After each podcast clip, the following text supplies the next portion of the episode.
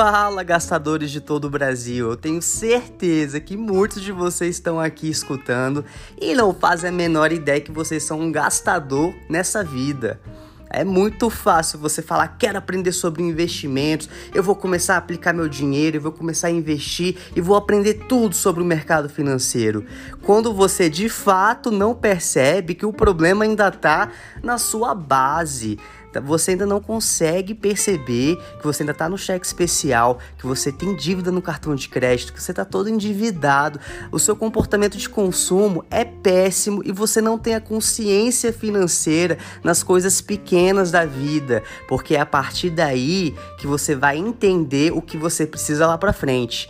Então, de gastador a investidor é para você, desde o começo, para você se tornar um investidor de verdade.